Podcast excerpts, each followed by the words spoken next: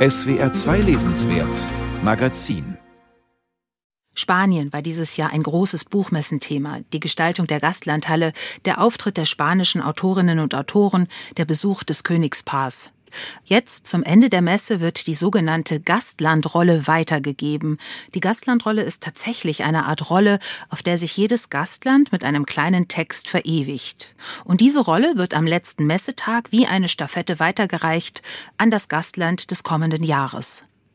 Das wird ein deutlich kleineres Land sein als Spanien, nämlich Slowenien. Und es tritt auf unter dem Motto Waben der Worte.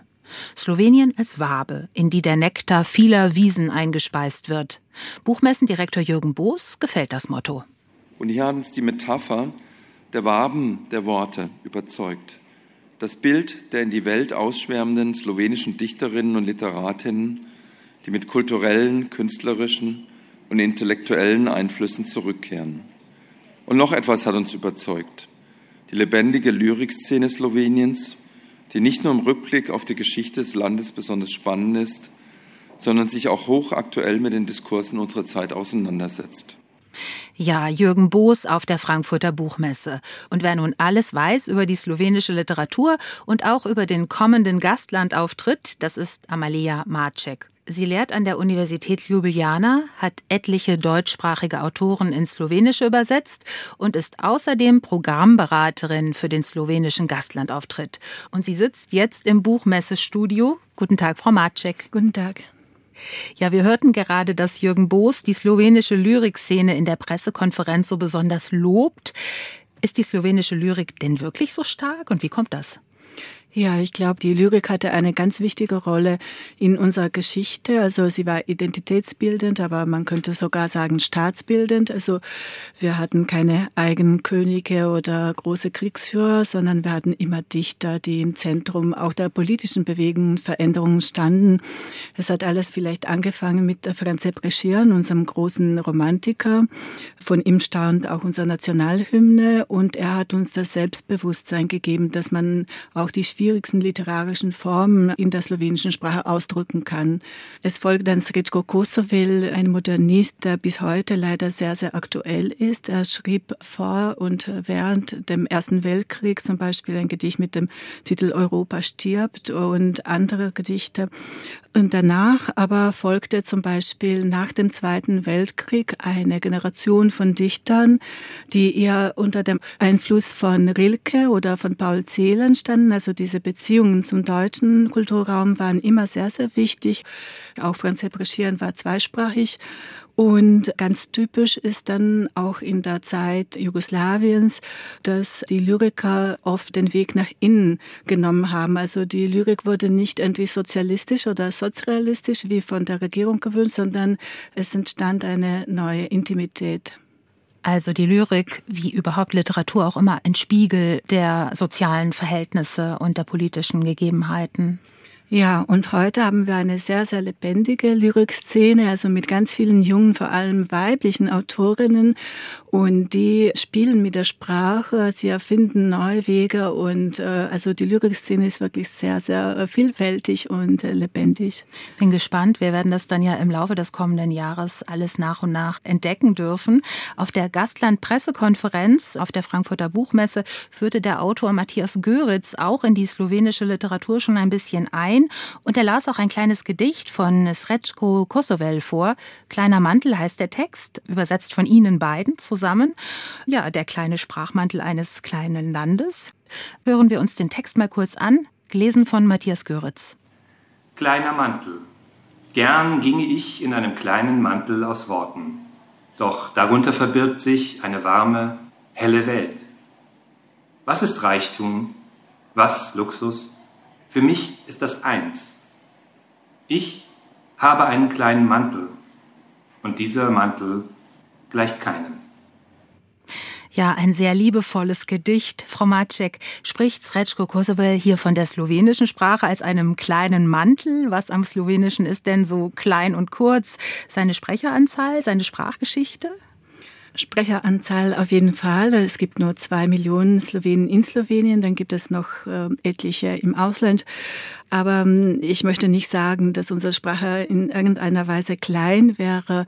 Und auch unsere Sprachgeschichte ist lang, unsere Übersetzungsgeschichte ist lang. Also es gibt schon aus dem 12. Jahrhundert schriftliche Dokumente auf Slowenisch und wir waren eine der ersten Sprachen, die die gesamte Bibel übersetzt hat. Also da kann es von Kleinigkeit nicht die Rede sein. Was vielleicht klein bei uns ist oder das Kleine äh, bevorzugt wird bei literarischen Formen. Also wir sind wirklich Lyriker in erster Linie und auch die Kurzgeschichten sind besonders gut bei uns. Also gerade bei der jüngeren Generation, wieder bei Autorinnen, äh, hervorragende Autorinnen. Und da haben wir vielleicht ein Problem, dass man das im Ausland nicht so gut präsentieren kann. Also die Verleger, auch die Literaturhäuser haben ein bisschen Angst vor Lyrikabenden oder von Kurzgeschichten. Und das wollen wir vielleicht äh, in unser Fokus stellen nächstes Jahr, so unter so einem kleinen Tourneemotor, klein aber fein. Und das wollen wir dem deutschen Leser schmackhaft machen, weil diese Formen sind wirklich perfekt. Ich weiß nicht, womit das zusammenhängt, aber das möchten wir ein bisschen präsentieren. Slowenien äh, liegt eigentlich mitten in Europa, könnte man sagen, nämlich an einem geografischen Knotenpunkt. In Slowenien stoßen die pannonische Tiefebene, die Alpen und das Mittelmeer aufeinander. Das Land liegt zwischen Kroatien, Italien, Ungarn und Österreich mit ihren ganz unterschiedlichen Sprachen. Welche Nachbarsprachen? Sie sagten schon, für Slowenien sind auch immer andere Sprachen noch wichtig gewesen. Welche Nachbarsprachen sind für die Slowenen denn besonders wichtig? Ja, wir haben in Slowenien eine italienische und eine ungarische Minderheit. Wir haben auch eine slowenische Minderheit in Italien und in Österreich. Die Sprachgrenzen folgen nie den Staatsgrenzen und da kommt es immer wieder auch zu gegenseitigen Einflüssen. Und äh, fast jeder Slowene spricht mindestens noch eine Fremdsprache, also wahrscheinlich normalerweise Kroatisch oder Englisch, äh, ganz viele auch Deutsch. Und da möchte ich vielleicht das Phänomen Kärnten erwähnen. Das ist so eine Schnittstelle zwischen dem deutschsprachigen Kulturraum und dem slowenischen, auch historisch sehr eng miteinander verbunden. Und ich glaube, wo es eine Schnittstelle gibt, tut es auch manchmal weh. Aber die Dinge, die Beziehungen entwickeln sich sehr, sehr gut. Und da vermischt sich quasi diese Grenze, ne? weil zum Beispiel der slowenische Schriftsteller Florian Lipusch hat den österreichischen Staatspreis erhalten als österreichischer äh, Schriftsteller, obwohl er auf Slowenisch schreibt schreibt. Und da hat Josef Winkler sehr große Verdienste, dass das möglich war nach dem Statut. Und umgekehrt zum Beispiel Maya Hadala schreibt jetzt auf Deutsch, aber sie wurde in Slowenien an den Gymnasien als slowenische Abiturlektüre also vorgeschrieben. Und obwohl es eine Übersetzung von Stefan Weber war, wird das in Slowenien als Originalwerk auf Slowenisch rezipiert. Also da sind die Grenzen fließend und das freut mich sehr. Also und zum Beispiel Anna Mavan ist eine Slowenin, die jetzt in der Nähe von Wien lebt und auf Slowenisch und auch auf Deutsch äh, schreibt. Sie hat auch bei der Pressekonferenz erwähnt, dass diese zwei Sprachen wie zwei Materialien sind. Und ihre Geschichte, für die sie in diesem Jahr den Bachmann-Preis erhalten hat, ist äh, hervorragend, also auf Deutsch geschrieben und jetzt gerade zweisprachig erschienen. Ja, und äh, wer ja vielleicht auch so ein bisschen ins Grenzgebiet gehört, jetzt von anderer Seite aus betrachtet, ist Peter Handke, der nun österreichischer Autor ist, auf Deutsch schreibt, aber eben auch viel sich mit Slowenien befasst. Sie haben ihn selbst ins Slowenische übersetzt. Aber nochmal ganz kurz gefragt zu Anna Marwan. Sie hat dieses Jahr ja den Ingeborg-Bachmann-Preis in Klagenfurt bekommen, eben für einen deutschen Text. Nimmt man solche Preise und Ehrungen aus dem Ausland in Slowenien stark wahr? Ja, das ist äh, so ein Witz. Man sagt immer, ein Slowene muss sich im Ausland bewähren und dann wird er auch zu Hause respektiert. Also leider ist es manchmal so. Aber wir sind natürlich sehr, sehr froh. Diese Geschichte ist sehr stark und das wurde auch von der Jury so gesehen. Konzentriert sich denn die slowenische Literaturszene in Ljubljana oder wo findet man die meisten Autorinnen und Autoren und Verlage? Ja, leider konzentriert sich fast alles äh, in Slowenien, in Ljubljana. Und äh, ja, in Ljubljana würde ich sagen, so der Ausgangspunkt der Literaturszene in Slowenien überhaupt ist die Abteilung für vergleichende Literaturwissenschaft an der Universität Ljubljana. Also das ist so ein Brutkasten neuer Dichter, Dichterinnen, Literaturkritiker. Und dann kennt man sich auch, weil das keine so große Abteilung ist. Und so, glaube ich, kommt es zu diesen Beziehungen. Aber man muss sagen, die meisten Schriftsteller, die wirklich eigentlich fast alle in Ljubljana wohnen, kommen nicht aus Ljubljana ursprünglich. Und da gibt es einige Gebiete, wo es vielleicht verhältnismäßig mehr Autoren gibt. Zum Beispiel Prekmorje, das ist die Grenzregion im Nordosten Sloweniens an der Grenze zu Österreich, Ungarn und Kroatien. Also da kommen sehr, sehr viele Lyriker her, auch Musiker. Das ist eine sehr melancholische Gegend. Und das andere Gebiet ist vielleicht das Küstengebiet, also auch mit Triest und diesen Einflüssen auf beiden Seiten der Grenze. Und wir möchten nächstes Jahr auch dann etwas mit Italien, das nach uns kommt, zusammen organisieren. Äh, und natürlich Kärnten, wie gesagt. Also ja, stimmt. Sie übergeben dann wiederum die Gastlandrolle, aber das ist erst nächstes Jahr an Italien. Das ist wahr, ja. Also was sind denn die Themen, ganz kurz zusammengefasst, die ähm, slowenische Autorinnen und Autoren aktuell beschäftigen? Spielt zum Beispiel die Auseinandersetzung mit Jugoslawien oder auch mit dem Slowenienkrieg 1991 noch eine Rolle, auch wenn er kurz war, zehn Tage? Ja, der Krieg eher nicht, aber Jugoslawien auf jeden Fall, äh, Bosnienkrieg und so weiter. Es kam auch zu einer Jugonostalgie bei uns und das ist Thema vieler Romane.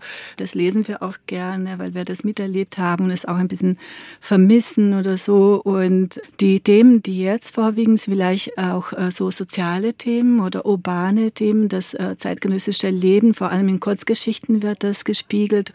Und ich glaube, unsere Kurzgeschichten könnten überall auf der Welt stattfinden, also in New York oder so. Also die Problematik ist die gleiche, glaube ich. Äh. Welche Autorinnen und Autoren liegen denn schon in deutscher Übersetzung vor? Also Natascha Kramberger zum Beispiel trat auch bei der Pressekonferenz auf, äh, Anna Marwan. Welche Bücher würden Sie uns empfehlen? Haben Sie vielleicht so zwei, drei Empfehlungen, die Sie uns mitgeben können? Ja, es gibt einige Bücher auf Deutsch. Das wird auch auf unserer Webpage dann zu sehen. Also die ganze Liste, was bereits vorliegt. Und vieles wird noch übersetzt in diesem Jahr. Es ist immer sehr schwierig, nur bestimmte Autoren hervorzuheben. Also für mich ist zum Beispiel der Kärntner Autor Florian Lippusch einer der besten Stilisten. Er hat einen eigenen Stil, eine eigene slowenische Sprache erfunden sozusagen. Dann sehr bekannt in Deutschland sind schon Namen wie zum Beispiel Drago Janca, Goran Vojnovic oder Anja Golob hat sich als Dichterin sehr bewährt. Im nächsten Jahr vielleicht möchte ich auf ein paar Titel hinweisen. Zum Beispiel, es kommt ein neuer, hervorragender Roman von Drago Janca, der auch bei der Rollenübergabe dabei sein wird. Dann kommen Kurzgeschichten von Moza Kumadej bei Wallstein. Es gibt schon einen großen Roman über das 16. Jahrhundert von ihr. Dann kommt zu den Kriegszeiten, Nachkriegszeiten ein Roman von Marusha Gresset bei S. Fischer. Und vielleicht würde ich gerne noch zwei Dichterinnen erwähnen, die auch äh, jetzt publiziert werden, Miliana Zunter und Anna Pepelnik. Da sind viele schwierige Namen und vor allen Dingen uns, uns auch neue Namen. Dieses Gespräch können Sie auf unserer Website swr2.de auch nochmal nachhören und dann sich die Notizen machen, die Sie jetzt vielleicht nicht währenddessen gemacht haben. Amalia Macek, ich danke Ihnen ganz herzlich für dieses Gespräch und wünsche Slowenien viel Erfolg fürs kommende Jahr. Vielen, vielen Dank.